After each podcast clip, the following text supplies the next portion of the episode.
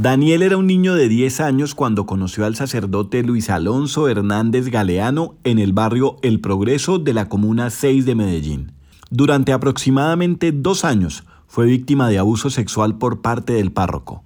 Después de 30 años de silencio, ha decidido contar su historia. Aquí comienza Bajo Reserva. Presenta y conduce Juan Pablo Barrientos. La Iglesia Católica en Colombia está configurada como un poder que se legitima con la fe de las comunidades. Familias desamparadas confían sus hijos a los sacerdotes que en muchos territorios son la única figura de autoridad y confianza. Hombres buenos elegidos por el Señor para ser sus representantes en la tierra. Muchos de esos hombres abandonan esa misión para aprovechar el poder y la posición que les han sido conferidos con fines personales e ilegales. El resultado son los niños, en su mayoría varones pobres que se acercan a la iglesia, que terminan siendo víctimas de abuso sexual y de la intimidación de sus victimarios, sometidos por los poderosos y convertidos en esclavos del silencio. Arrojado al foso de los leones, Daniel le oró a Dios, pero éste no envió a ningún ángel para que cerrara las bocas de los felinos. El niño débil y abandonado fue devorado. Así podría comenzar la historia de Daniel, nombre que cambiamos por cuestiones de seguridad, quien fue abusado sexualmente por el párroco Luis Alonso Hernández Galeano en el precario barrio El Progreso de la Comuna 6 de Medellín. En las montañas de esa ciudad, el límite hasta donde llega el concreto es móvil va cediendo hasta que el cielo lo ataja. 12 de octubre. La Comuna 6 de Medellín ha tenido varios límites.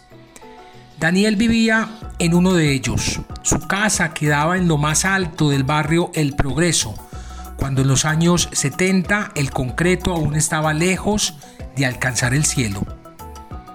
Todos los caminos conducían hacia abajo, incluyendo el que tomaba junto a sus padres para ir a misa. No hubo ninguna parroquia cerca al barrio hasta 1981, cuando se fundó la de Santa Teresa de Jesús.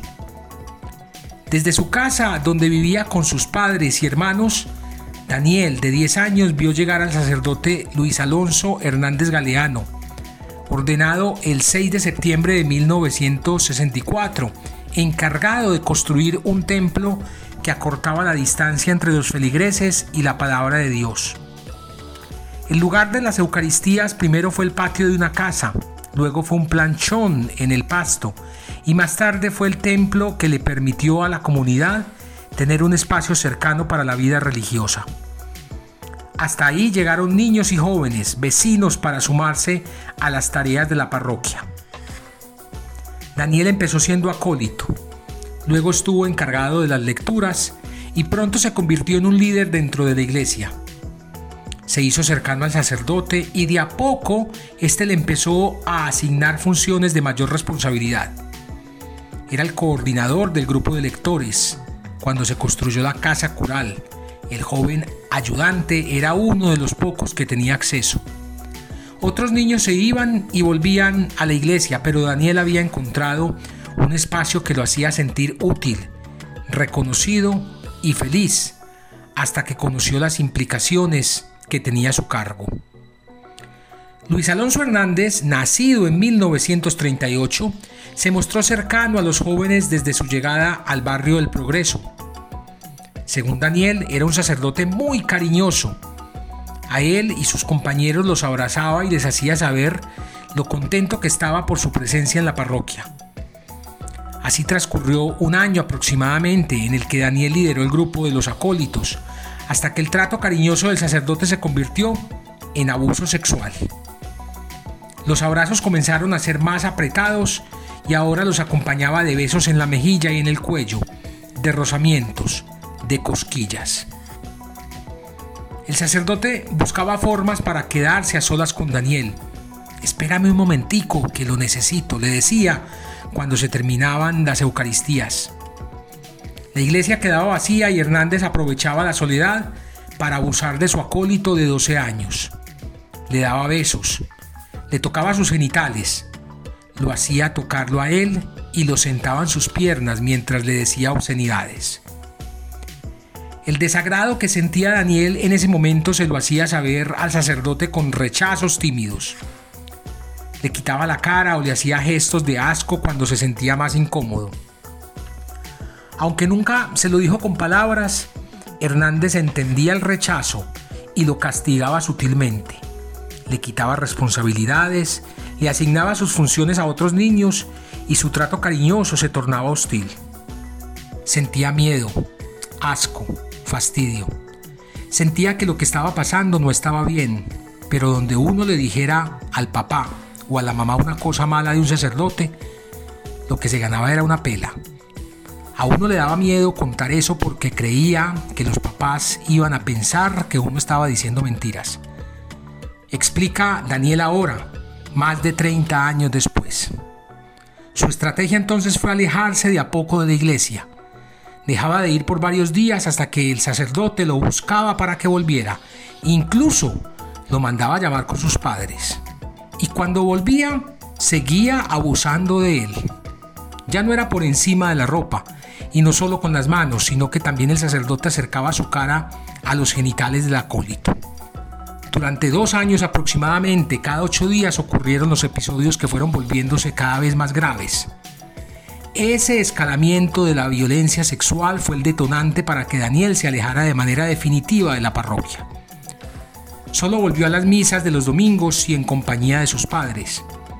Pero el sufrimiento que le ocasionó el sacerdote abusador aún lo persigue. Con desagrado, Daniel recuerda particularmente la barba del sacerdote.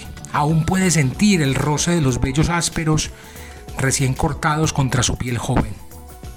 Esa era una tendencia que se repetía entre los niños y niñas que, como Daniel, estuvieron cerca a Hernández le rozaba con su barba en medio de abrazos y juegos.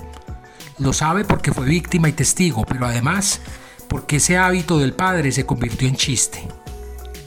Han pasado más de 30 años desde los abusos a los que fue sometido Daniel y hasta el día de hoy sigue escuchando chistes, burlas y comentarios que lo vinculan con el sacerdote. Usted es de los que el padre Alonso les hacía cosquillas con la barba de los que el padre Alonso les tocaba el pipí.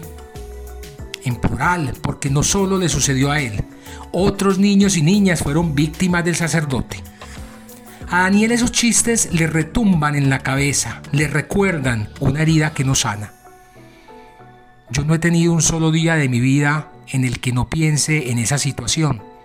Han sido 30 años de silencio, de cargar con ese dolor, con esa tristeza, con el asco, los malos recuerdos, las burlas que he soportado por haber tenido ese contacto que la gente no sabe hasta dónde llegó, explica Daniel. Aún así, hace tres años contó su historia en la Arquidiócesis de Medellín, alentado por la investigación Dejar que los niños vengan a mí. Quería denunciar ante las autoridades eclesiásticas a su verdugo, pero sobre todo buscaba soltar con las palabras tantos años de silencio. Lo que encontró fue precisamente lo contrario. Después de escucharlo le dijeron que hablaron con el padre Hernández y que lo negó todo, que podía confrontar al sacerdote o poner una denuncia penal ante la fiscalía.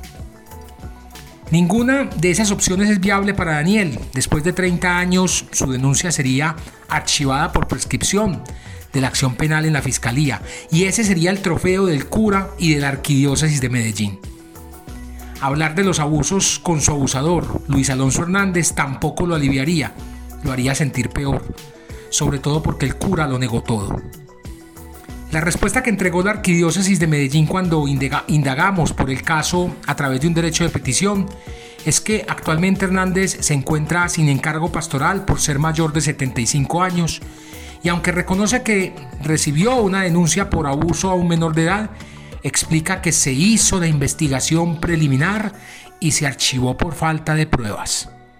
Como en todos los casos, la fiscalía no conoció esta historia o apenas la acaba de conocer, pero la fiscal encargada supuestamente de investigar estos casos no ha querido llamar a estos sacerdotes siquiera para iniciar una investigación de oficio después de que el arzobispo de Medellín, Ricardo Tobón Restrepo, le entregara las denuncias que supuestamente ha recibido en los últimos 30 años. 36. Aunque todavía esconde muchísimas más en el archivo secreto, 36 es un número escandaloso y daría para que la fiscal María Victoria Salazar Congote, fiscal 99 seccional, coordinadora del Centro de Atención Integral a Víctimas de Abuso Sexual de Medellín, iniciara de inmediato una investigación, pero no lo quiere hacer. Ojalá lo haga, porque víctimas como Daniel se cuentan por montones y están listas para hablar.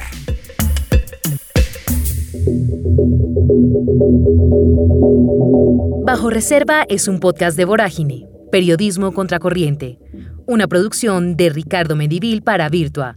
En la producción sonora, Carlos Sanabria. Locución, Camila Gómez. Más investigaciones e historias en www.voragine.co y en redes sociales, arroba voragineco. Gracias por escuchar.